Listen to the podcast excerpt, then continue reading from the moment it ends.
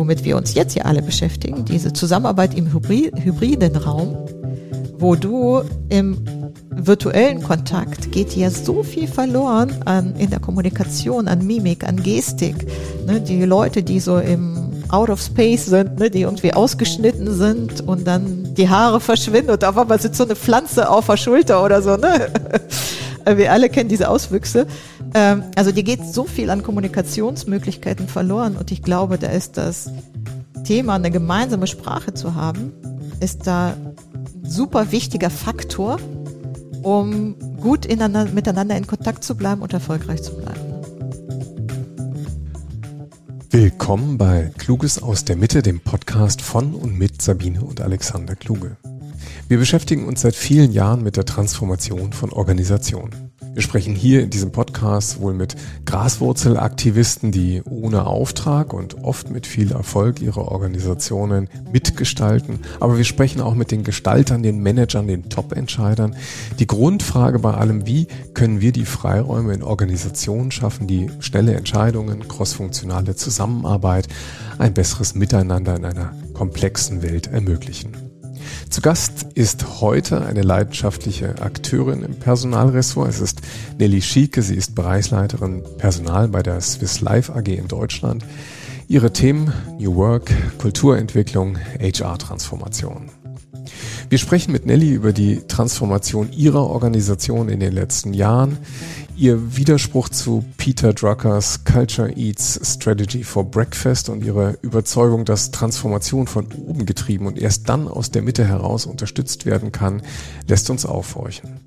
Wir erfahren, warum Leitbilder und Appelle auf Plakate gedruckt aus ihrer Sicht wenig bewirken, dafür aber Führungskräfte als aktive Vermittler der Transformation eine große Wirkung haben können und wie diese auch gegen anfangs große Widerstände zu den zentralen Treibern werden können.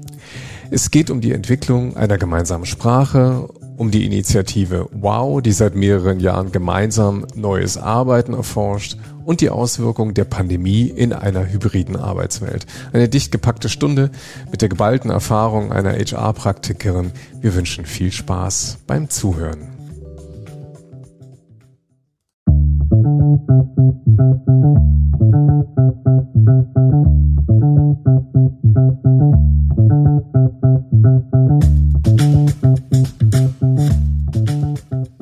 Herzlich willkommen, liebe Nelly. Wir würden gerne mit dir ähm, die Transformationsgeschichte der Swiss Life reflektieren und wir sind, das muss man, glaube ich, vorneweg auch sagen, ein kleiner Teil dieser Transformationsgeschichte und kennen euch natürlich auch schon ein wenig. Deshalb finden wir das spannend, das für unsere Hörer auch zugänglich zu machen. Aber für das erstmal für unsere Hörer selbst ist es wichtig, wer ist eigentlich Nelly Schieke? Wo finden wir dich eigentlich im Swiss Life Universum und warum bist du ganz persönlich eigentlich da, wo du bist? Das ist ja ein schöner Einstieg. Ja, erstmal, ich freue mich genauso, hier heute bei euch sein zu dürfen. Äh, Nelly Schieke ist äh, 47 Jahre alt. Ich fange mal mit ein paar Hard Facts an. 47 Jahre alt, verheiratet, habe zwei äh, wundervolle Töchter, die mittlerweile schon 19 und 17 Jahre alt sind. Ähm, habe irgendwann mal vor über 20 Jahren äh, BWL studiert und habe direkt im Anschluss bei meinem jetzigen Arbeitgeber angefangen, bin also seit 22 Jahren bei jetzt Swiss Life ähm, hab zwischendurch musste ich, durfte ich mir auch schon mal ein paar Post-its schreiben, um mir den Firmennamen äh, gut merken zu können. Wir haben schon ein paar Transformationen hinter uns. Genau, aber jetzt bei Swiss Life tätig. War schon immer, bin äh, so, sogenannter Fachidiot, Fachidiotin. auch hier fürs Gendern muss noch Zeit sein, Fachidiotin. Ähm, habe schon immer im Personalbereich gearbeitet, habe als Personalmanagerin irgendwann angefangen ähm, und war dann die Personalentwicklung, in die Personalentwicklung gewechselt, habe das äh, sehr, sehr lange und mit sehr, sehr viel Herzblut und Leidenschaft gemacht und betrieben und bin jetzt seit dreieinhalb Jahren Bereichsleiter und Personal bei Swiss Life. Mhm. Ja, danke. Das äh, klingt, also erstmal klingt es natürlich auf der einen Seite auch ein bisschen linear, ne? Also du hast tatsächlich 22 Jahre lang hat dein Herz auf der, auf der Personalerseite geschlagen. Ne? Das stimmt. Und, und tut es noch immer. Richtig. Die Story ist, die Story ist noch nicht zu Ende. Genau, und als, als solche, und jetzt hast du es ja schon irgendwie so ein bisschen angedeutet gerade, ähm, also einige Transformationen mitgemacht und viele Namen auf Post-its geschrieben. Und tatsächlich diese Transformationsgeschichte, die, ähm, die du oder vielmehr eigentlich die Swiss Life als, als Organisation durchgemacht haben, das ist natürlich das, was uns interessiert. Und da gibt es eine Vorgeschichte, die haben wir auch nur vom Hörensagen von dir gehört, aber die fanden wir natürlich wahnsinnig spannend. Ähm, eine, eine Transformation, also die erste große Transformation, die ihr durchgemacht habt, wo also wirklich auch zwei, zwei Unternehmensteile auch mit unterschiedlichen Ausrichtungen zusammenkamen. Das ist ja ähm, schon eine ganze Weile her eigentlich, fast zehn Jahre, ne? 2014. Mhm, also, 2013 mh, war das genau. ja genau. Also was hat diese, diese erste große Transformation jetzt rückblickend aus deiner Sicht gekennzeichnet? Warum habt ihr da schon mal ähm, das Thema Transformation, wahrscheinlich hieß es noch nicht mal Transformation damals, oder hieß es doch schon Transformation? Nein. Nee, hieß es nicht. Aber aus mhm. heutiger Sicht ist es transformatorisch. Was hat es ausgemacht? Ja, ähm, also äh, die Initialzündung war, dass wir ähm, in Deutschland, also wir sind Swiss Life, wie man vielleicht vermuten kann, äh, äh schweizerisch geführtes Unternehmen. Unsere Muttergesellschaft sitzt in Zürich. Ähm, und dann gab es irgendwann 2013 die Entscheidung, die in Deutschland zwei vorhandenen Geschäftsmodelle, nämlich die Finanzdienstleistung und die Lebensversicherung, zusammenzuführen zu einem Unternehmen, was dann im Dach Swiss Life Deutschland heißt. Ähm, das ist dann 2013 auch erfolgt und die Transformation, auf die du anspielst, äh, tatsächlich äh, von Transformation haben wir damals nicht gesprochen, ist dann 2015 erfolgt, der Beginn unserer Kulturreise.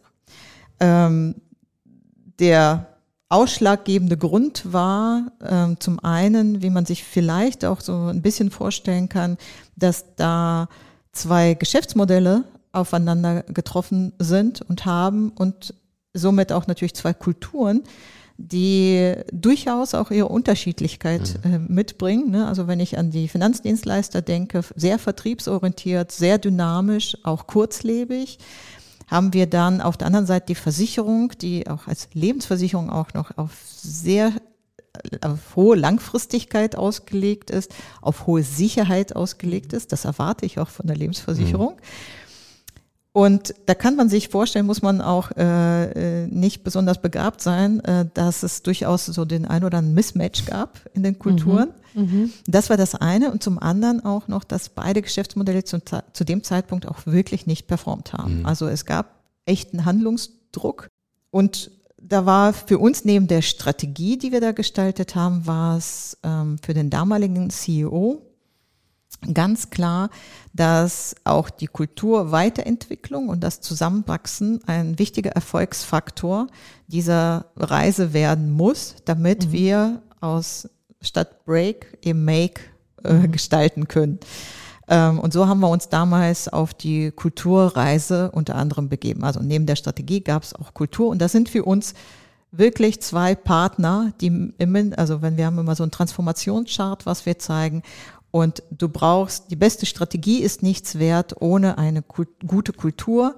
Aber nur eine gute Kultur ist auch nichts wert, wenn du keinen Plan hast, keine mhm. Strategie hast, keinen mhm. Projektplan. Ne? Mhm. Das sind zwei ganz, ganz wichtige Zusammenspieler.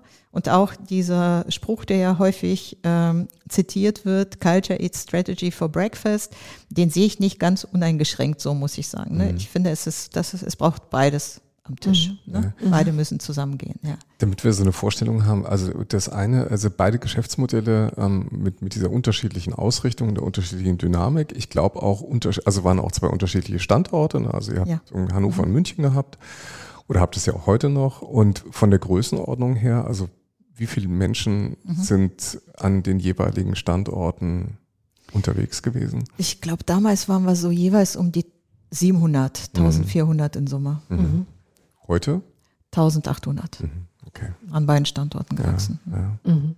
Aber das ist ja auch nochmal eine Welt, die aufeinander prallt, weil sind wir mal ganz ehrlich, ich bin in einer multikulturellen Ehe als Bayerin mit einem Berliner und alleine das ist eigentlich, ja. also so trivial wie das klingt und ein bisschen augenzwinkert, aber eine gigantische äh, Verständigungs, kont kontinuierliche Ver Herausforderungen der Verständigung wahrscheinlich da total, auch. Total, Und dann guckst du ich, auch so. Ich will mal auch echt äh, wirklich, weil du ja. gerade trivial ja. und banal, ja. so ein ganz typisches Beispiel äh, war, dass die äh, in Hannover gab es, gibt es immer noch eine sogenannte Servicezeit, die sich mhm. an, am Vertrieb und an den Vertriebszeiten eher orientiert und von 9 bis 18 Uhr geht. Mhm. Weil der Vertrieb in der Regel ja beim Kunden abends unterwegs ist, also eher in den Abendstunden. Mhm. In ähm, Garching bei München, wo wir sitzen, also in der Versicherung, gab es das nicht als Vorgabe, eine Servicezeit von bis. Mhm. Und ähm, es ist überhaupt nicht unüblich, um 8 Uhr anzufangen. Mhm.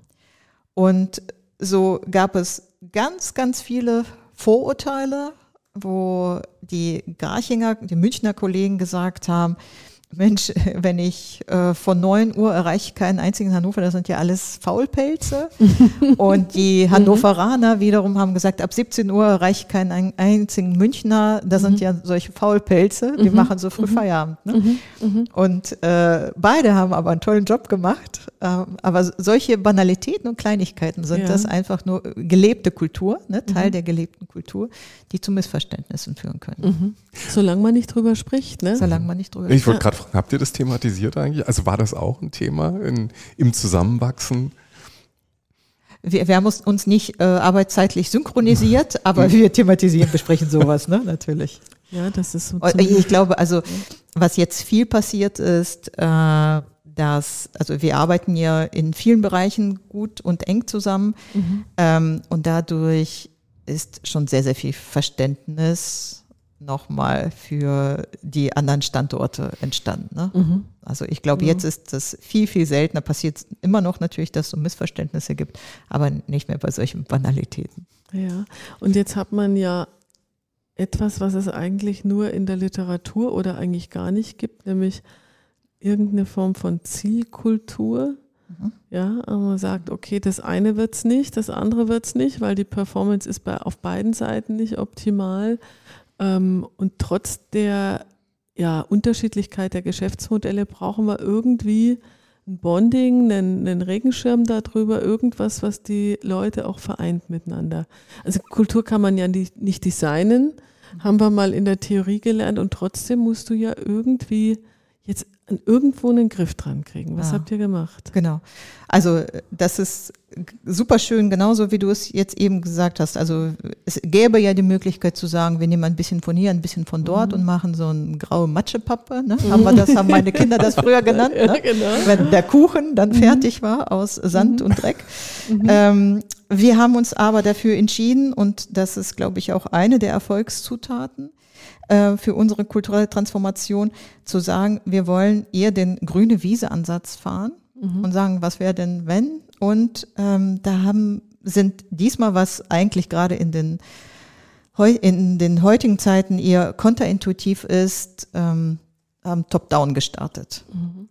Als allererstes hat sich die damalige Geschäftsleitung eingeschlossen und sich mehrere Tage, also immer mal wieder zwei Tage, drei Tage Zeit genommen, für sich selbst als Team zueinander zu finden, viel auch persönliche Weiterentwicklung auf der individuellen Ebene, auch sich selbst zu erkennen, aber haben vor allem dann auch zusammen ausgearbeitet, was ist denn unser Purpose hier als Unternehmen und zwar als neu entstandenes Unternehmen mit den beiden Geschäftsmodellen. Mhm. Wenn ihr mich jetzt zwingen würdet, den aufzusagen, könnte ich es nicht mehr auswendig. schon zehn Jahre das ist, ja. ja. Mhm. Genau, aber auf jeden Fall ist das natürlich äh, Dienst an den Menschen zu leisten, dass wir als, äh, dass wir für finanzielle Vorsorge, mhm. also in beiden Geschäftsmodellen ja auch sorgen können, mhm. ne? Mhm. ein selbstbestimmtes Leben führen mhm. zu können, so mhm. sinngemäß. Also das ist, daran ja. merkt man auch, also ich bin sowieso ein Believer in, äh, dass der Sinn verstanden ist, als dass ich die Leute so, wir, wir hatten nämlich schon mal so eine Leitbildentwicklung gemacht, da hatte ich auch schon mal das Glück, äh, das äh, begleiten und leiten zu dürfen äh, wo wir also komplett, 2013 war es, komplett bottom-up, alle eingebunden, alle befragt. Da haben wir dann das Ergebnis kondensiert, das auf Plakate gedruckt mhm. und die Büros damit tapeziert. ähm, mit dem Ergebnis, dass dann vielleicht der ein oder andere das hätte auswendig aufsagen können, aber gelebt hat es keiner. Ne? Das ist echt verrückt, oder? Dass wir, also ehrlich gesagt im Rückblick, ohne das zu be- oder gar verurteilen, aber natürlich kann kein Plakat irgendwas verändern. Ne? Genau. Und trotzdem, also ich glaube, das ist so typisch, in, auch in der Industrie, wo ich herkomme, dass man immer gedacht hat, Plakate und Unterschriften, Plakate mit Unterschriften, wo alle mit Blut unterschrieben haben. Ja, genau. Und dann hat man das vertausendfach ja. irgendwie ja. In, in Meetingräume gehängt und trotzdem äh, waren die Leute oft fast zynisch im Sinne von, ja, ja, da hängt genau wieder so. sowas. Ja. Genau so. sind aber nicht dabei. Ja, und ganz zum Schluss mhm, drucken wir es auf Kaffeetassen, sagt dann der Günther genau. Dück. Ne? Ähm, ja, ich habe das Gefühl, genau, je mhm. weniger äh, überzeugt man selbst und wahrscheinlich auch die Mannschaft äh, von den Themen ist, umso mehr mhm. publiziert man. Mhm. Und das Interessante ist, dass wir bei der zweiten Kulturreise, ich war so ein bisschen gebranntes Kind, mhm. ne, dass ich dann gesagt habe, wir drucken gar nichts. Es gibt gar nichts. Und wir mhm. haben dann nur auf Nachdruck äh, und Nachfrage unserer Führungskräfte haben wir denen mal das ein oder andere Plakat zur Verfügung gestellt, mhm. aber nur für die, die wollten. Bei mhm. einigen hängt es immer noch da, aber äh, ansonsten wollen wir es daran messen, was wir jetzt auch tun. Mhm. Wie werden wir, für mich war schon immer die Messgröße, ich da, durfte damals auch, ich, wir kommen ja gleich nochmal zu, kann ich nochmal ein bisschen ausführen, was wir alles gemacht haben. Ich durfte selber auch als Trainerin damals aktiv sein. Und ich habe immer gesagt, ich will es daran messen, wenn neue Mitarbeiter bei uns anfangen und wir sie so nach zwei, drei Monaten fragen, wie nimmst du uns wahr, dass mhm. die uns das sagen, ohne dass wir denen das vorher sagen musstest, wie sollst du dich fühlen? Ne? Ja, Was sollst du genau, wahrnehmen? Mess, ja. Messbarkeit, ja. genau, anhand ja. von sowas. Aber das finde ich jetzt echt nochmal einen spannenden Schwenk, weil jetzt wahrscheinlich sitzen alle Hörer schon da und scharren mit den Hufen und sagen, aber was habt ihr dann gemacht? Ja. Als ihr, als ihr keine Plakate mehr an die Wände genagelt ja, habt. Jetzt bin ich aber froh, dass du fragst. Genau. Kommen wir zu einem meiner Leidenschaftsthemen, neben Female Careers und New Work, uh-huh. ähm, unsere Kulturtransformation. Ja, also äh, natürlich kann man hinterher auch sehr schlau reden, wenn man weiß, dass es gut geworden ist, aber vielleicht ist ja trotzdem für den einen oder anderen auch was dabei. Also wie haben wir es gemacht? Äh, wir sind top-down vorgegangen. Erstmal ist die, hat die Geschäftsleitung sich eingeschlossen und hat eben dieses Mission Statement für sich erarbeitet. Also wie, wofür stehen wir morgens auf? Mhm. Das haben wir dann eine Ebene tiefer gelegt äh, bei uns äh, auf die sogenannte F1-Ebene, die Top 40 Führungskräfte und haben gesagt, wenn wir so wahrgenommen werden wollen und agieren wollen auf dem Markt, welches Verhalten müssten wir dann zeigen? Das haben wir als nächstes rausgearbeitet. Und dass wir das hatten, das haben wir dann mit dem damaligen externen Partner zusammen alles äh, übrigens gemacht. Ähm, der hat uns dabei geholfen, dafür passende Modelle rauszuarbeiten oder auch zu nehmen, die, die schon vorhanden sind. Mhm. Und diese Modelle, also ich bin sowieso ein ganz großer Freund von Modellen. Modelle sind ja dafür da, die echt komplizierte und komplexe Realität irgendwie sehr, sehr vereinfacht und stark kondensiert zusammenzufassen ähm, und dass man auch in die Lage kommt, das A besprechbar zu machen und zum anderen auch vermitteln kann. Mhm. So. Also rausgekommen sind bei uns, oh, jetzt nagelt mich nicht fest, vielleicht sechs, sieben Modelle. Mhm die wir dann im nächsten Schritt, also wenn ich über Modelle rede, dann ist sowas, ich, das ist, äh, das haben wir uns aus der Literatur ausgeliehen. Der Circle of Influence von äh, Stephen R. Covey ist zum Beispiel eins solcher Modelle. Ne? Also mhm. was es liegt in meinem Circle of Control, was es liegt in meinem Circle of Influence und was es liegt in meinem Circle of Concern, beziehungsweise wie bei uns einige Witzbolde sagen, Circle of Konzern. ist manchmal auch so, ne? So, also das ist zum Beispiel so ein Modell, ne? Aber Grundmodell ist bei uns auch das Modell der Eigenverantwortung, auch diese Responsibility. Das ist auch, oh, ich glaube, von irgendeinem bekannten Psychologen komme ich gerade nicht drauf, ne? Also es ist nicht alles neu erfunden. Und was das Tolle an diesen Modellen auch ist, die schaffen natürlich auch eine gemeinsame Sprache, wenn, sie, wenn du sie einmal durchs ganze Haus mhm getragen hast und geteacht hast. Was wir dann gemacht haben, ähm, und das würde ich sagen, das war, also neben dem, dass das Top-Management daran glauben muss und das treiben muss, was für mich eine Erfolgszutat ist, ist das für mich, glaube ich, die zweitwichtigste. Wir haben es internalisiert, indem wir unsere F1-Kräfte dazu verdonnert haben, und ich wähle bewusst diesen Begriff, ich erkläre den gerne gleich nochmal ein bisschen, wirklich verdonnert haben, dass die selber als interne Trainer diese Modelle an ihre Führungskräfte wiederum weitergegeben haben. Mhm. Und verdonnert, weil, also dann hieß es konkret, es waren nämlich drei Workshops mit in Summe fünf Tagen. Das heißt, es gab erstmal ein Train the Trainer für alle F1-Kräfte. Mhm. Fünf Tage. Dann gab es, hat jeder F1er seine Führungskräfte trainiert, also nochmal fünf, mindestens fünf Tage. Meistens sind die als Tandems aufgetreten. Das heißt, ich habe meine und die von irgendwem anders noch trainiert. Also es waren für jede F1-Kraft waren mindestens plus zehn Tage mhm. Training, wenn nicht noch mehr. Und ich höre das gerade und denke so, ja, das ist ein sinnvolles Volumen, um Dinge zu verankern und höre dann gleichzeitig immer wieder mal, wenn wir mit Leuten reden, die denken so, ja, das, ja, zwei Stunden haben wir Zeit wie vier Stunden. Mhm. ja, und also ja. dieses Transformation oder Verankern von Haltungen braucht echt Zeit. Ja. Und das geht, was vorher im Vorgespräch auch nochmal mit der Nachhaltigkeit hatten, da würde ich dann nämlich auch nochmal gern draufkommen. Das geht nicht auf einer Probacke mal schnell im Vorbeigehen. Ja? Also das finde ich schon echt mutig. Hat da keiner aufgejault? Das wäre jetzt auch ja? meine Frage, weil ich gedacht, Mensch, also das sind ja einfach Zeitvolumina. Ja die normalerweise, also gleich, da, da, hat man eigentlich die F1-Ebene doch schon auf dem Tisch. Ja, die sagen doch, da, was soll man das denn machen? Wir müssen ja jetzt. Naja, das Kostenthema, 400 ja. PT, ne? 40 mhm. Leute, 10 PT. Mhm. 400 ja. PT wahrscheinlich mit eurer höchsten Gehaltsklasse. Das, da, den Mut muss man schon auch echt haben. Ja. Aber der, da ist jetzt, wenn ich es richtig verstehe, ja, top-down, klare Ansage. Es gewesen. haben alle gejault mhm. so, ja. zu dem Thema. Es mhm. gab keinen, der nicht gejault hat. Mhm. Und ähm, ja, aber dadurch, dass wir Rück Rückendeckung von ganz oben hatten, mhm. da gab es wirklich, also ich bin zwar auch ein großer Believer und wir leben ja auch viel äh, Partizipation, aber bei diesem Thema oder bei bestimmten Themen musst du auch Push over Pull wählen, mhm. das auch anweisen, das mhm. auch reindrücken. Mhm. Natürlich immer aus dem Glauben heraus, dass du weißt, es wird am Ende besser. Ja. Und hier gab es eine klare Ansage von unserem CEO, damaligen CEO, der eigentlich die Partizipation, die personifizierte Partizipation ist, mhm. der dann ganz deutlich gesagt hat, und ihr macht alle mit. Mhm. Basta. Mhm. mhm.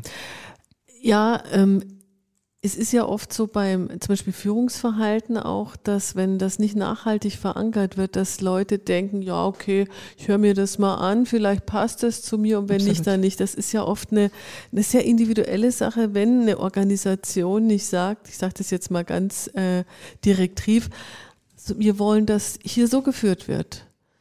Wir wollen, dass sich die Leute so und so fühlen und wenn du das nicht schaffst, also das wird jetzt vielleicht nicht ausgesprochen, aber dann bist du hier nicht falsch. Also das ist nicht eine Frage von wollen oder vielleicht auch nicht wollen oder guckst dir mal an, sondern wir wollen hier in bestimmter Art und Weise Absolut. Verhalten leben.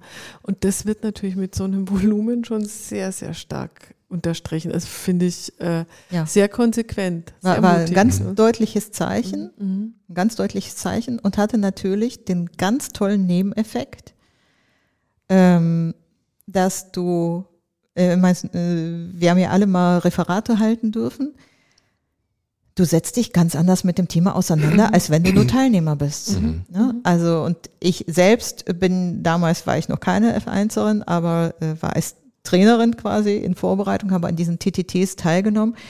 Es war, die Stimmung war schon leicht gereizt, explosiv, weil auch eine hohe Nervosität mitgeschwungen mhm. ist. Ne? Mhm. Weil auf einmal warst du musstest du wirklich diese Modelle, die du selber ja zum ersten Mal mhm. da gehört hast, mhm. so weit verstehen, dass du dich in der Lage siehst, genau. die dann auch selber erklären zu können. Mhm. mhm. Also hohe Nervosität, ähm, aber wenn du dich damit auseinandergesetzt hast, wenn du vor deiner Mannschaft da stehst und du erklärst dieses Modell, diese Glaubwürdigkeit, mhm.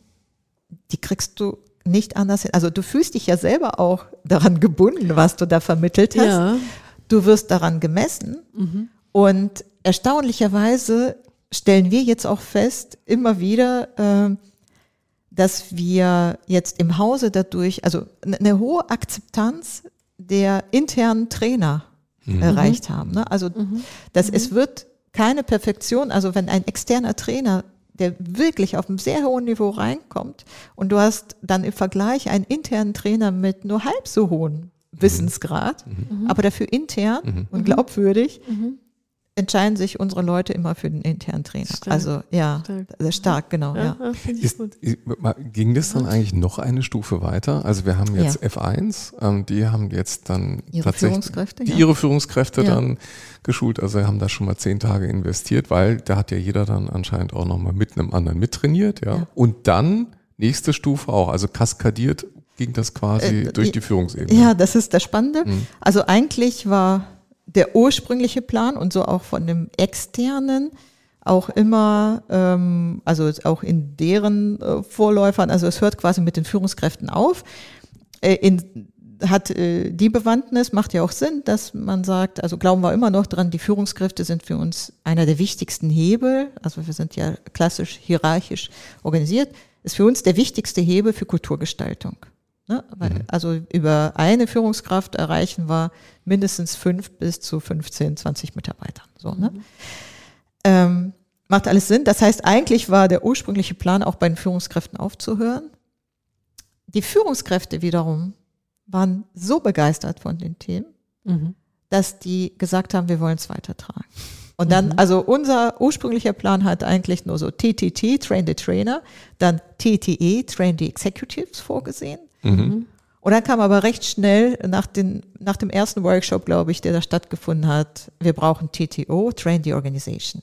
Wow. Und dann haben wir auch, also ganz viele F1er haben dann selber auch alle Mitarbeiter mitgenommen, dann im Jahr darauf. Ähm, ganz viele Führungskräfte haben sich durch uns auch nochmal ausbilden lassen, haben selber als, waren selber als Trainer aktiv. Und bis heute ist das so, jetzt haben wir es ähm, zentralisiert, dass wir in unserer äh, Lernbar, also in unserem Weiterbildungsangebot, standardmäßig zweimal im Jahr diese Workshops auch für die Neuankömmlinge mhm. Ankömmlinge anbieten. Mhm. Mhm. mhm. Ich musste gerade dran denken, ähm, dass man oft bei Führungskräften das Problem hat, dass sie ähm, eigentlich ein bisschen sich scheuen, sich selber so messbar zu machen, ja, durch solche Dinge. Wenn ich das predige als Führungskraft, dann fängt ja sofort so eine Verletzlichkeit an, im Zweifel selber bei Fehlverhalten auch ein Feedback zu kriegen, ja. Also ich glaube deswegen unter dem Gesichtspunkt nochmal diesen Mut eigentlich auch zu sehen und auch die Nervosität einzuordnen, weil wenn ich das dann gepredigt habe, dann stehe ich natürlich auch im Kreuzfeuer mit allem, was ich tue und äh, all eyes on me. Ne? Also insofern, ähm, das ist eine Form von Selbstführung, äh, die kannst du, glaube ich, theoretisch gar nicht so stark reinbringen, wie das hier so erfahrungsbasiert genau. passiert ist. Ja, absolut. Äh, ja. Das war mega Change mhm, und mhm. ähm, aber auch so erfolgreich, dass wir mittlerweile in, ähm, mit wir meine ich jetzt insbesondere Personal, in der glück glücklichen Lage sind, dass ich keinem erklären muss, dass wir, oh, wir müssten mal wieder was für unser Kulturthema tun oder so, mhm. ne? sondern mhm. Kultur ist, und ihr seid ja selber bei uns im Hause ja auch mhm. ab und zu unterwegs. Es vergeht eigentlich fast kein Meeting, wo nicht das Thema Kultur fällt, mhm. weil mhm. mittlerweile bei uns alle Führungskräfte Überzeugungstäter sind. Mhm. Und das geht so weit, um vielleicht das Anekdötchen nochmal abzuschließen zum Thema, erst mussten wir sie dazu verdonnern. Mhm. Ähm, unser aktueller CEO hat irgendwann nach, nachdem er zwei, drei Jahre bei uns war, hat er mal so eine Runde gemacht, alle F1 haben mal interviewt und befragt, was würde es denn noch von deiner Seite brauchen? Und da haben sich die F1er gewünscht, halt euch fest, mhm. wir könnten ja mal wieder ja. so eine Kulturneuauflage machen, so Aha. eine Kulturreise-Neuauflage. Mhm. Und dann haben wir letztes Jahr äh, neue Modelle, jetzt passend zu gerade unserem hybriden Arbeiten, ne, also auch zum mhm. Thema psychologische Sicherheit, mhm. ähm, wieder Modelle erarbeitet, also auch, ähm, äh, wie heißt das so, dieses agile Arbeiten in ähm, iterative Vorgehen, mhm. so ähm, dazu paar Modelle nochmal neu erarbeitet, haben alle F1er wieder zu internen Trainern ausgebildet und die haben alle ihre Führungskräfte mit genommen und wisst ihr, wie viele Beschwerden es dann gab? Sag mal. Zero. Ah, Wahnsinn. Mhm. Also es Ah. war ausdrücklicher Wunsch der F1er, das Mhm. zu tun. Und Stark. das finde ich ja stark, ne? Ja, Oder? eher eine hohe Identifikation Ja. auch mit dem Unternehmen, also Ja. und mit dem, was ihr Ja. tut und wie ihr es tut. Dann ist das jetzt, also wenn wir jetzt nochmal den Unterschied, ich würde gern nochmal das gegenüberstellen. Also wir haben jetzt eigentlich ein Modell, du sagst so, dass ähm, das Push-over-Pull, ja, ein, ein, ein, ein wirklich ein fast direktives Modell, was von oben auch gegen Widerstände durchgesetzt wurde. Und wir haben auf der anderen Seite ein Modell, wo nachher tatsächlich nur bedruckte Plakate da waren, das eigentlich von unten her kam oder aus der Mhm. Mitte der Organisation. Ähm, ist es vielleicht auch, ist, vielleicht auch der Grund, warum dieses Modell 1 versagt ist, dass es eben nur tatsächlich auf Plakaten gelandet ist und eben nicht in die Führungskräfteentwicklung eingef- ähm, eingegangen ist? Oder ist es in die eingegangen in die, in die Führungskräfteentwicklung, in die Personalentwicklung und hat keine Wirkung entfaltet? Ähm, ich würde sagen, es ist deswegen nicht gelungen, weil das Top-Management zu dem Zeitpunkt das, also äh, zwar gesagt hat, das, was Mhm. rausgekommen ist, damit kann ich mich sehr gut identifizieren, Mhm. aber es nicht so stark verinnerlicht hat und auch nicht so als seins gesehen Mhm. hat, auch wenn er der Initiator des Prozesses war. Ähm, ich würde wirklich denken, du brauchst für eine erfolgreiche Transformation, brauchst du ab einem bestimmten Zeitpunkt, ich glaube schon, dass auch gute Initiativen bottom-up oder aus der Mitte heraus starten können, aber ich glaube fest daran, dass man ab einem bestimmten Zeitpunkt brauchst du de, die Rückendeckung des Mhm. Top-Managements. Mhm. Mhm. Und auch deren Überzeugung Ja, auch. Ne? ja, Ja, Also nur, nur, nur zu dulden reicht leider auch Ja. nicht. Genau, also die, die haben wirklich, und das ist jetzt auch Teil dieser Geschichte, die, den, den, den ich so spannend finde, dieses sich identifizieren, dann selber eben zum Teil der Bewegung zu werden und das, und das fand ich jetzt auch nochmal interessant, dass ich kannte das noch gar nicht, ja, dass sie jetzt beim zweiten Mal alle gesagt haben, ja juhu, dann sind wir halt dabei, ja, dann machen wir das gleich nochmal. Also dass dann Ja. die Initiative eben selber aus, ähm, aus der Führungsebene kommt. Ne? Mhm. Ähm, mhm. Ja, ich, ich, ich erlebe das schon auch oft, dass also ganz viele Leute im Unternehmen ganz hohes Sinnempfinden entwickeln, wenn sie anderen was mitgeben dürfen, ja. Also wenn man Mhm. manchmal so, äh, ja, auch so TM-Programme macht oder so Potenzialentwicklungsprogramme, wo es aus der Organisation ganz, ganz starken Wunsch auch gibt zu sagen, ich möchte, also das ist ja ein, äh, ein viel schönerer Sinn als irgendwie operatives Mikromanagement und Wegwickeln. Ne?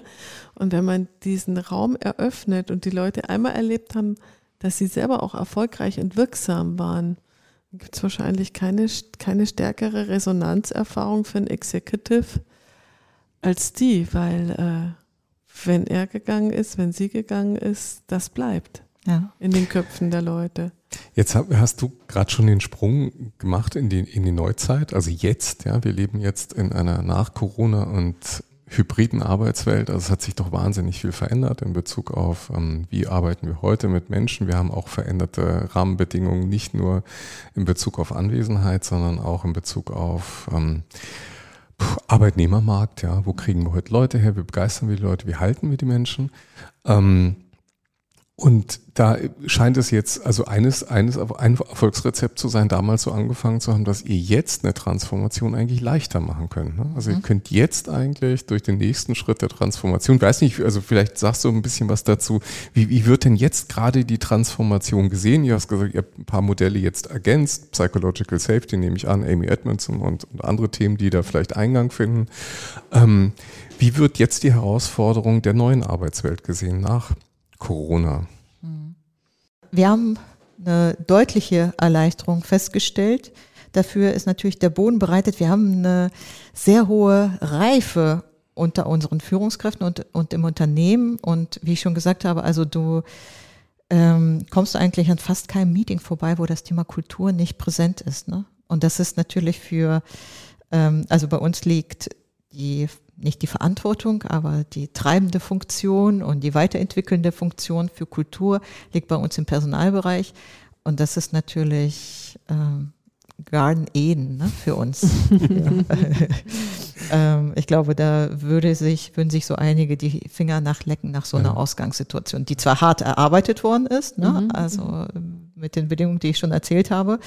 Ähm, aber Stand jetzt ist eigentlich, es fällt uns extrem leicht, da was draufzusetzen, weil wir eine sehr mhm. hohe äh, Kulturreife, will ich mal sagen, haben dieser Garten Eden, in ja. dem ihr da seid, also da wachsen ja jetzt irgendwie die Früchte auf den Bäumen und ja. ähm, misst ihr, messt ihr, wie viel Früchte auf den Bäumen wachsen? Also könnt ihr sagen, wie hat sich das verändert und wo steht ihr heute? Gibt es Indikatoren? Ja, ähm, genau, das ist ja beim Thema Kultur immer so schwierig, mhm. grundsätzlich, ne? weil Kultur ist ja also im Grunde wie ein Schatten Mhm. Du kannst gar nicht den Schatten kannst nicht direkt gestalten, du kannst nur die mhm. Gestalt gestalten und dann hoffen, dass der Schatten so aussieht, wie du es dir vorgestellt hast. Schönes Bild. Äh, und ähm, so ähnlich ist es mit Kultur ja auch. Und dann wird es mit dem Messen umso schwerer. Und gleichzeitig, also wir haben schon so, also mindestens drei Faktoren, die mir jetzt so spontan einfallen würden. Ich finde, woran man das ganz gut erkennen kann. Und zwar nicht nur, weil ich es hier behaupte, natürlich, als Personalerin, sondern wenn ihr euch unsere Konuno-Bewertung anschaut, ich glaube, wir sind bei 4,7 momentan von fünf Sternen, äh, was ähm, nicht nur im Branchenvergleich äh, extrem guter Wert ist, sondern auch, ich, ich würde sagen, insgesamt für so ein Unternehmen unserer Größe ein extrem hoher, großer Wert ist. Und ihr werdet da dann auch sehen, dass das Bewertungen von Bewerbern sind, die wir auch teilweise nicht genommen haben. Mhm. Ne? Also die, mhm. die uns trotzdem gut bewerten. Das mhm. führt mich nämlich zum zweiten äh, guten Messfaktor. Wir haben jetzt uns, äh, wie viele andere Unternehmen, ähm, letztes, ab letztem Jahr intensivst mit dem Thema Recruiting beschäftigt und, und unseren Funnel angeschaut. Und was dort aufgefallen ist, also vorne sind wir in ersten Bereichen sind wir leider nicht so positiv auffällig, aber was auffallend ist, positiv, also so der Externe hat uns das auch so bestätigt, dass das weit überdurchschnittlich ist. Mhm. Die Annahmequote, also wenn wir ein Angebot aussprechen, nehmen 94 Prozent der Kandidaten das Angebot auch an. Mhm. Und das ist für uns auch so eine Indikation dafür, wenn die Bewerber erstmal mit uns in oder die Kandidaten mit uns in Kontakt gekommen sind und uns erlebt haben und uns als Menschen und kulturell kennengelernt haben. Mhm. Dann seid das, ihr unwiderstehlich. Dann sind wir unwiderstehlich. ja, ja, wir können ja. noch einen vierten Faktor. Ihr habt uns ja auch erlebt. Ihr könnt uns ja. auch noch mal sagen, ob das, was ich hier behaupte, stimmt. Nee, aber ansonsten führen wir auch äh, regelmäßig Mitarbeiterumfragen mhm. durch äh, mit Engagement Studies und da sehen wir dann auch regelmäßig gute Ergebnisse. Mhm. Und ich glaube, all das, ne, das ist so, wie kannst du es messen? Und jetzt kommen wir zu dem etwas schwierigeren Part. Ne? Äh, wie kannst du es auch wirklich an Business zahlen? Also mhm. Äh, zahlt sich das auf der Bilanzseite denn auch wirklich aus? Und ich bin äh, schon, wir sind extrem stolz. Wir haben in der harten Corona-Zeit haben wir zwei Rekordjahre nacheinander hingelegt in der Unternehmensgeschichte und haben also auch das letzte Jahr muss ich nicht verstecken lassen und auch also jetzt sind wir weiterhin zwar im moderaten, aber immer noch Wachstum begriffen, was ja extrem ähm, tolles Ergebnis ist. Und ich behaupte mal ganz kühn, neben ganz vielen anderen Dingen, die wir richtig gemacht haben, war sicherlich für uns auch ein Erfolgs, eine Erfolgszutat, dass wir durch diese Kulturreise und diese gemeinsamen Modelle eine gemeinsame Sprache mhm. geschaffen mhm. haben. Mhm. Und diese gemeinsame Sprache gerade für das Thema, also womit wir uns jetzt hier alle beschäftigen, diese Zusammenarbeit im hybriden Raum, wo du im virtuellen Kontakt geht ja so viel verloren an, in der Kommunikation, an Mimik, an Gestik. Ne, die Leute, die so im Out of Space sind, ne, die irgendwie mhm. ausgeschnitten sind und dann die Haare verschwinden und auf einmal sitzt so eine Pflanze auf der Schulter oder so. Ne? Wir alle kennen diese Auswüchse. Mhm. Ähm, also die geht so viel an Kommunikationsmöglichkeiten verloren und ich glaube, da ist das Thema, eine gemeinsame Sprache zu haben, mhm. ist da ein super wichtiger Faktor, um gut miteinander in Kontakt zu bleiben und erfolgreich zu bleiben. Mhm. Ne? Mhm. Ja, also ich meine, äh, das ist jetzt vielleicht kleines Disclosure, ja. Also wir äh, sitzen ja jetzt gerade nach einem Teil eurer auch gemeinsamen Entwicklungsreise, auch gerade haben wir zwei Tage reflektiert gemeinsam dieses Thema hybride Arbeitswelt und natürlich, also weil du jetzt gerade gesagt, wie empfindet ihr das als Externe, dann muss ich natürlich sagen, ihr habt einfach eine ganz, ganz, ganz tolle Gruppe von Menschen zusammen aus den verschiedensten Bereichen, verschiedensten Hierarchieebenen, verschiedensten Standorten, die gemeinsam sich um dieses Schicksal kümmern. Ne? Also bei, denen man das Gefühl hat, das ist auch wirklich eine Herzensangelegenheit, dass wir die Herausforderungen in Angriff nehmen, aber auch, dass wir eben gemeinsam gestalten. Ne? Und da wiederum ist ja eigentlich interessant, dass wo wir gerade Push-over-Pull diskutiert haben und diese initiale Initiative zur Transformation der Organisation dazu geführt hat, dass sie so transformationsfähig bleibt, wir trotzdem jetzt eigentlich eine Schicht von Aktivitäten haben, die aus der Mitte herausgetrieben mhm. wird. Ne? Also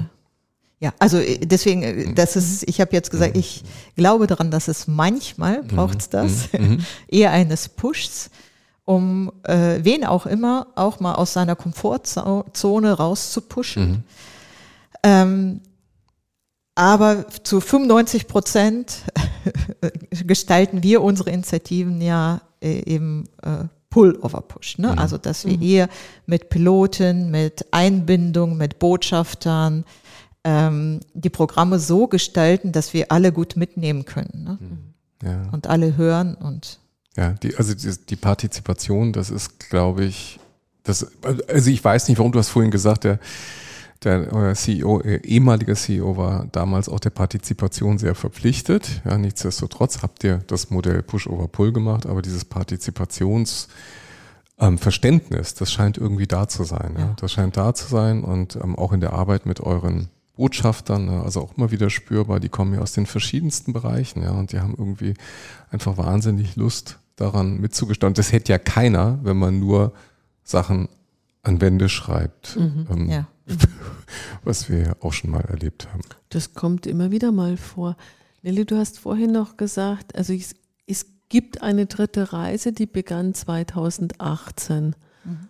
Äh, eigentlich wieder eine Wendung, ähm, nachdem sozusagen dieser Merger offenkundig gut funktioniert hat zwischen den beiden Kulturen, wobei das ja wie in einer guten Ehe auch eine lebenslange Arbeit ist. Ja, sehr, sehr, sehr wahr. Ja, das äh, ist sehr gut, dass du es nochmal sagst. Das ist eine mhm. ewige Arbeit, genau. Mhm. Das ist mhm. Dauer, also es ist, gibt, mhm. das ist nicht ein Thema so fertig. Mhm. Ne? Ja. ja, und, und bei solchen ja. Initiativen ist ja immer die Frage nach der Nachhaltigkeit. Also mhm. sind die Leute eigentlich zynisch, weil die nächste Sau durchs Dorf getrieben ist und ja. sie sagen, wir warten jetzt lieber mal, bis der bis der Aberwitz wieder vorbei ist. Aber 2018 habt ihr nochmal ein ganz, ganz großes Thema auf die Agenda mhm. gepackt, mhm. die euch, das euch eigentlich bis heute, eigentlich kann man genau sagen, bis heute beschäftigt hat und auch weiter beschäftigen ja. wird. Magst du da nochmal erzählen? Ja. ja, genau. Da sind wir mit unserer, so sind wir auch in Kontakt gekommen mit euch. Mhm. mhm. Ähm, 2018 haben wir unsere New Work Initiative gestartet, Swiss Life Way of Work. Mhm. Äh, deswegen waren wir jetzt auch äh, zwei Tage in Berlin äh, unter der Überschrift, äh, wie sieht das Büro der Zukunft aus? Mhm. Und haben uns Inspiration geholt und auch geschaut, wie wir weitermachen.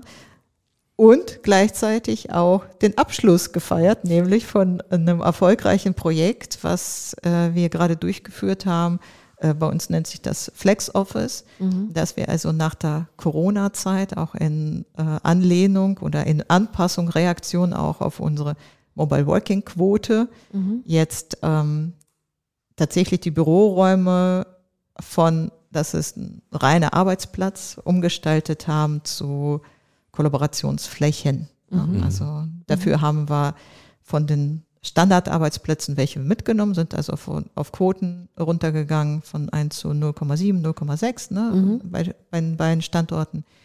Ein bisschen unterschiedlich, damit wir Platz und Räume bekommen und gewinnen für Working Lounges, mhm. für Zusammenkommensbereiche, ähm, wo wir also auch wirklich, wenn wir im Büro sind, wir die Begegnung feiern. Mhm. Ich habe vorhin immer gesagt, habt ihr eigentlich auch so viel Kummer mit der Frage, wann kommen die oder wie kommen die mhm. wieder alle zurück? Und da hast du gesagt, eigentlich gar nicht. Wir haben da, mhm. fand ich auch sehr, ein sehr schönes Role Model eigentlich. Wir haben da ganz gute Modi gefunden, mhm. wie wir das anpacken. Wie habt ihr das geregelt? Ja, wobei, also eine leichte Sentimentalität ist hier und da noch spürbar. Mhm. Auch äh, vielleicht insbesondere bei den Führungskräften. Mhm. So ein bisschen auch wann ist das denn jetzt endlich wieder normal? Mhm. mhm. ähm, und ist ja auch nachvollziehbar und ist ja auch okay, denn es war ja auch vorher schön. Ne? Mhm. Mhm. Äh, insbesondere für die Führungskräfte vielleicht. Mhm. für die Mitarbeiter ist jetzt vielleicht ein bisschen schöner geworden. Äh, will ich vielleicht mal einschränkend dazu sagen. Ähm, wir haben uns damit beschäftigt, so sind wir damals gestartet als äh, Swiss Life Way of Work, also SL Wow. Das ist, mhm, ich werde mir zukünftig erlauben, nur noch Wow zu sagen, um äh, es ein bisschen flüssiger hier im, äh, beim Reden zu haben. Äh, mit Wow sind wir damals gestartet. Das war unser erstes großes Projekt, ähm, was mich sehr viele graue Haare gekostet hat. Also mhm. braune Haare, die jetzt grau sind, äh, gekostet hat. Ähm, das Thema Mobile Working, da haben wir erstmal einen Piloten gestartet, aufwendig durchgeführt und waren dann so weit, dass wir zum 1.3.2020 ne, die Kenner mhm. müssen jetzt schon grinsen, mhm. äh, haben wir dann stolz verkündet, ab jetzt dürfen bis zu 20 Prozent mobil gearbeitet werden. Mhm. Und ähm, am 16. zwei Wochen später, 16.03.2020, äh, bin ich äh, Leiterin der Taskforce, Corona Taskforce und äh, verkünde, liebe Leute, ab jetzt alle zu Hause. Mhm. Mhm. mhm. Und nichtsdestotrotz gibt es natürlich gab es, also ich glaube mit, mittlerweile nicht mehr, aber gab es sehr viele, die noch bis vor kurzem dem, also immer noch darauf gewartet haben, wann geht's jetzt einfach wieder auf normal zurück, ne, mhm. so wie es vorher war. Ne? Ich glaube, die meisten haben jetzt verstanden, das gibt's nicht mehr. Ne? Mhm. Also da kommen wir, das wollen wir vielleicht auch gar nicht mehr. So, ähm, das, so, und ähm, zum Thema Mobile Work, wir haben uns äh, viele Gedanken gemacht. Wir sind dann nach der Pandemie sind wir auf 40, 60, also 40 Prozent, bis zu 40 Prozent Mo Mobile Work möglich, 60 Prozent Anwesenheit im Büro. Also für eine Vollzeit gesprochen, zwei Tage mobil, drei Tage Büro. Ne? Mhm. Ähm, da gab es viel Widerstand auch, das ist, spricht natürlich auch für unsere Kultur, dass die Mitarbeiter da auch nicht bange sind, ihre Meinung dazu zu äußern, auch mhm. im Intranet. Ähm, und dann haben wir äh, Workshops durchgeführt. Das war denen zu wenig Zeit Zu wenig zu Mobile, ja genau, ah, okay. so einschränkend. Uh, uh, ähm, und dann haben wir äh, Workshops durchgeführt äh, mit dem CEO und äh, Mitarbeitenden und äh, mit äh, dem Leiter äh, Personal auf der Geschäftsleitungsebene von der Krone. Ähm, auch zum Thema Mobile Work. Was ist denn so die richtige, der richtige Anteil? Und eigentlich war da die durchgehende Meinung, gar keine Quoten mehr. Mhm. Überlasst es den Teams. Mhm. Das war uns noch ein bisschen zu revolutionär. Den Mut hatten wir damals nicht. Das ist jetzt allerdings auch schon anderthalb Jahre her bestimmt, mhm. ne? ein, anderthalb Jahre her. Und haben dann gesagt, okay, als Zwischenschritt gehen wir jetzt auf 60-40. Also du kannst mhm. bis, bis, zu drei Tage mobil, zwei Tage im Büro. Also du kannst es auf einen Monat verteilen, muss jetzt aber so wochenweise. Ne? Und haben eigentlich fest geplant, dieses Jahr uns mal mit dem Thema beschäftigen, was sind denn die Gründe, warum die Leute ins Büro kommen? Und wie wollen wir das, also wie, wie schaffen wir es gut, von einer Quote komplett wegzukommen, damit wir auf der einen Seite diese ähm, Freiheiten bieten, die die Mitarbeitenden haben wollen und auf der anderen Seite aber immer noch schaffen, eine gute Gemeinschaft, eine Bindung zum Unternehmen zu erhalten. Es hat sich aber gezeigt und deswegen es macht auch Sinn, durchaus immer mal wieder iterativ vorzugehen, mhm das interessiert, das ist bei uns ein Nicht-Thema geworden. Okay. Diese 60 Prozent sind einfach so ausreichend für alle und ich bin mir sicher, es gibt Mitarbeitende, die in Absprache mit der Führungskraft auch ein bisschen mehr zu Hause bleiben und dann gibt es aber ganz viele, die ein bisschen häufiger reinkommen und das ist einfach ein Nicht-Thema, so dass wir mhm. gesagt haben, wir fassen es auch nicht mehr weiter an. Mhm. Ohne Not, wo kein Problem, müssen wir jetzt auch keine Lösung für schaffen. Ja. Ne? Das ist, wir haben, merken keine Einschränkungen im Recruiting, wir merken keine Widerstände aus der Mitarbeiterschaft, also ganz im Gegenteil. Äh, erstaunlicherweise die Anwesenheitsquoten, wir können die nicht genau messen, immer nur so ungefähr anhand der Essensausgabezeiten und der Schlange vorm Essen. ähm, aber erstaunlicherweise ist die Anwesenheitsquote höher mhm. hochgegangen, seitdem wir auf 60, 40 gegangen sind als vorher. Ne? Mhm. Und daran merkst du auch wieder, es ist, war wie so eine Trotzreaktion mhm. auch von Leuten. Mhm. Ja? Mhm. Also die lechzen nach Freiheit und mhm. ich finde, diese, das ist Teil des Unternehmens auch, diese Freiheiten dann auch einräumen zu können. Ne? Mhm. Mhm. Ja, oder, oder eben nach mit. Das hat, ist ja auch eine Form von Mitgestaltung, ja. ne? dass ich sage, ich möchte eigentlich nicht la pour la, nur weil es halt irgendwie so ist, sondern ich möchte es gerne mit Sinn und Verstand genau. selber entscheiden. Und das Zweite muss ich jetzt einfach noch sagen, ich musste die ganze Zeit daran denken, an euer gutes, äh, wahnsinnig gute Kantine. Ja, also das, ist natürlich, ja. das ist natürlich wahrscheinlich auch ein sehr, sehr starker Anziehungsfaktor. Das, äh, ja. Genau, also den Begriff Kantine müssen wir natürlich rausschneiden hinterher. Casino. Ja, genau, wir haben einmal Casino okay. und äh, Kulinarium. Das, das also heißt ja sehr Standorten. anspruchsvoll, Kulinarium, genau. Ja, Kulinarium in Hannover, in äh, Garching heißt Casino, genau. Kann ich ja gleich nochmal sagen. Mhm. Ne? Ja. Also da möchte da, ich. Also. Da, das habe ich. ich kann ja, Hauptsache, ich sag's richtig. Also tatsächlich, wir haben ja, äh, gönnen uns auch den Luxus, eine eigene, also wir haben es nicht outgesourced, das sind unsere eigenen Mitarbeiter. Wir haben eine eigene Gesellschaft Gastronomie, GmbH, mhm. mhm. äh, die sich damit beschäftigt und die genauso eingebunden sind in alle unsere Kulturreisen etc. Und das merkst du auch mhm. an der Liebe, mit der es serviert wird. Das sind nicht irgendwelche mhm. unbekannten Dritten, sondern das mhm. sind mhm. Kollegen. Eure Leute. Aber es ja. ist auch ein Faktor, ne? es ist auch ein Faktor, warum also Menschen dann offensichtlich wieder ins Büro kommen. Ich würde natürlich erstmal aus dem Bauch raus sagen, oh Gott, das darf doch eigentlich nicht der Faktor sein, warum Menschen ins Büro kommen und das nutzt sich doch ab und so. Aber es stimmt nicht, bei euch stimmt das nicht. Das ja, ist schon. Das habe ich äh, gestern auch ja, mit Verwunderung gehört, dass, es, dass wir Kollegen haben, nicht zu wenige wohl, mhm die den äh, Essensplan studieren und äh, die Tage mit Lieblingsgerichten für die Präsenz naja, auswählen. Aber der Zweck heiligt, jetzt wollte ich schon sagen, die Lebensmittel. Der ja, Zweck heiligt da die kannst Mittel, du ruhig, schön.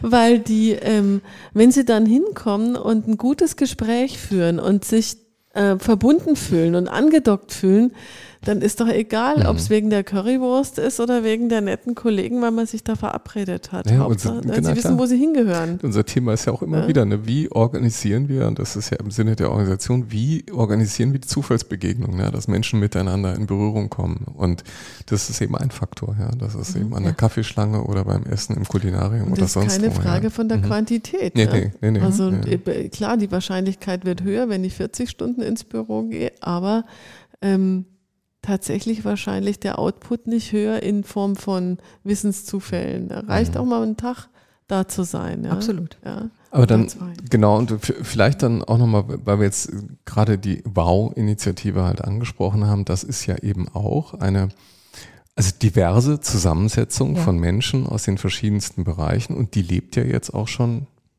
ja, seit 2018, also jetzt sechs haben wir Jahre. sechs Jahre, fünf, fünf Jahre. Fünf ja. ähm, mit wechselnder Besetzung, also ja. teilweise doch ein paar Konstanten gibt es, ja. aber es ist, glaube ich, für diejenigen, die daran beteiligt sind, auch wirklich eine, also es ist schon eine Mitgestaltungsform. Ne? Man sagt, man wird ernst genommen, wir haben auch einen Zugang und man hat auch mal den Zugang ähm, zum, zum CEO oder zu anderen Menschen, mit denen man eben so eine Gestaltungsaufgabe auch diskutieren muss, weil es dann vielleicht auch irgendwelche richtungsweisende Entscheidungen geben muss. Aber das ist oder auch viel Budget braucht. Ja klar, ne? ja, man Geld in Millionenhöhe ja. für den Umbau der Büroräume. Na klar, na klar. Ja, das sind, ja. sind aufwendige Sachen. Also deshalb glaube ich, das ist auch Teil einer Kultur und das ist auch mittlerweile bei euch sichtbar. Ne? Also ja, total. Mhm. Äh, sichtbar, genau. Und mhm. ich glaube, Wow steht auch für mhm Partizipation mhm. im höchsten mhm. Grade. Ne? Mhm. mhm. Ja. Wenn vielleicht wir jetzt noch einen kleinen Ausblick wagen. Also ich meine, wahrscheinlich werden wir weder die letzte Pandemie noch die letzte ähm, Energiekrise noch überhaupt eine der letzten Krisen gerade erlebt haben, sondern im Zweifel wird gerade alles immer schneller und immer dynamischer und immer unberechenbarer. Ähm, aus deiner Sicht, vor welchen Herausforderungen steht ihr denn jetzt eigentlich? Also aus deiner Sicht, Personalwesen, einer Versicherung, ähm, was sind die großen Dinge, auf die ihr euch einstellen müsst in der Zukunft? Klar, wir haben auch unsere Herausforderungen, so wie der restliche Markt auch, zum Thema Recruiting, ähm, die richtigen Leute zu finden, in der richtigen Menge auch zu finden. Ne? Wir kommen jetzt aus einer starken Wachstumsphase, haben in den letzten drei Jahren für unsere kleine Größe 300 Leute angebaut. Ne? Das ist, macht schon viel aus. Mhm. Ähm, ich glaube, wir sind auch gut im Onboarding, ähm, aber so Recruiting und auch Bindung der Mitarbeiter, das, was der Markt feststellt, stellen wir natürlich auch fest, dass die Wechselbereitschaft, das Selbstbewusstsein der Kandidatin, der Mitarbeitenden hat natürlich zugenommen. Der Markt gibt es ja auch her. Wir haben ja gestern so einen schönen Spruch, den werde ich mir auf jeden Fall jetzt auch schnappen. Äh, der War for Talents ist vorbei, die Talente haben gewonnen. Mhm. Äh, das finde ich auch ganz schön. äh, ähm, so, also äh, wir wollen aber gern natürlich die guten Leute, die wir, die wir da haben, gern gut an uns auch binden und dass die länger bei uns bleiben und entgegen der Markttrend eben nicht so hohe Wechselbereitschaft haben. Und ich denke, da haben wir schon echt gute Grundlagen geschaffen mit der Kulturreise. Ne? Wir haben, es gibt ja immer noch, es ist äh, meines Wissens äh, gerne Gegenbeweise, hat sich da immer noch nichts dran geändert, dass äh, weit über 90 Prozent der Mitarbeitenden das Unternehmen wegen der Führungskraft verlassen. Ähm, die Faktoren, warum die Mitarbeitenden bleiben, sind aber mannigfaltig und da können wir sowohl als aus Wow als auch mit unserer Kulturreise, aus Personal auch, als Unternehmen sehr viel dazu beitragen, dass wir weiterhin eben so eine mhm. hohe Bindung auf unsere Mitarbeiter entfalten können. Und ich denke, da haben wir ähm, also zum einen eine gute Grundlage geschaffen und zum anderen mittlerweile auch ich finde ich eine gute Vertrauenskultur aufgebaut, so dass die Veränderungen, auf die wir uns einlassen sollten, das brauchst dann ja auch, dass die Leute dann nicht in Panik verfallen, sondern wirklich aus dem Vertrauen mhm. heraus mhm. an uns auch als Arbeitgeber äh, mitgehen und mithandeln, weil sie jetzt auch schon in den letzten Jahren gesagt, äh, gesehen haben, dass es immer im zum Positiven hin und die wissen schon, was sie tun und so. Das mhm. ist natürlich auch hilfreich für die Veränderung, um da eben schnell auch reagieren zu können. Ne? Mhm. Mhm. mhm. Das ist wahrscheinlich echt der, der, der Faktor, also da, da kommen wir wieder an, an, an den Anfang unseres Gespräches zurück, ne? Die, ähm, dieses Vertrauen, was da geschaffen wurde, als die F1er sich hingestellt haben und gesagt haben, wir vertreten das, das sind unsere Modelle und wir ähm, wir vermitteln das an euch, liebe Mitarbeiter, in die Organisation rein, dass das wahrscheinlich jetzt noch nachwirkt. Ja. Und damit ihr eben diese Elastizität habt, also jetzt passiert wieder draußen irgendetwas und die Organisation kann adaptieren. Und das Zweite, und das ist auch etwas, das könnte man also auch heute nochmal aufgreifen, ähm, weil wir gerade davon sprachen, was sind die Learnings der letzten Tage. Ne? Das ist für mich auch eins die Frage der Hygienefaktoren. Ne? Also mhm.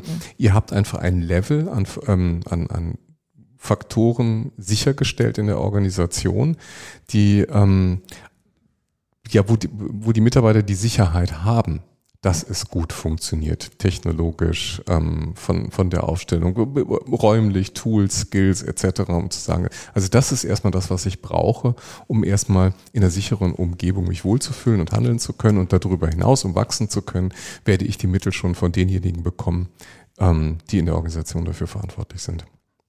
Genau, also äh, das ist zum mhm. einen äh, genau das Thema Ausstattung mhm. mit den Mitteln, aber mhm. grundsätzlich auch das Vertrauen zu haben, dass äh, welche Veränderungen auch immer wir jetzt in den letzten Jahren ja mannigfaltige durchgegangen sind, dass die am Ende immer dazu geführt haben, dass wir als Unternehmen gewachsen sind. Und wenn wir als Unternehmen wachsen, haben wir alle da was von. Ne? Ja.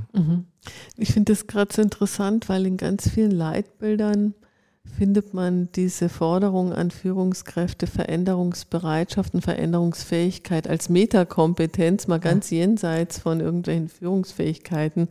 Und eigentlich hast du das gerade gesagt, dass ihr eure Leute eigentlich, ich sage jetzt mal seit 2015 auf Veränderungsbereitschaft trainiert habt. Und das ist eigentlich der offenkundig der Erfolg, dass die einfach sich nicht fürchten, vor allem, was da kommt. Und also das finde ich eine ganz, ganz große kulturelle Leistung. Dankeschön.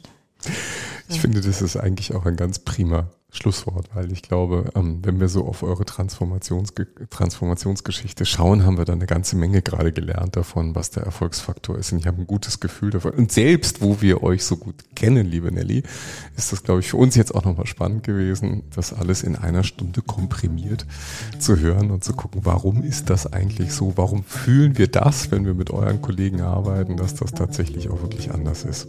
Also, Danke für das Teilen dieser Geschichte. Es hat uns viel Spaß gemacht. Dankeschön. Das kann ich nur zurückgeben und das Teilen meiner Geschichte, unserer Geschichte macht mir genauso viel Spaß. Alles klar. Dann danke, danke Nelly an dich, dass wir hier zusammensitzen können und ähm, wir verabschieden uns dann, Sabine und Alexander, auch wieder bis zum nächsten Mal, wenn es dann wieder heißt. Kluges aus der Mitte. Bis dann. Tschüss. Dankeschön, bis bald. Tschüss.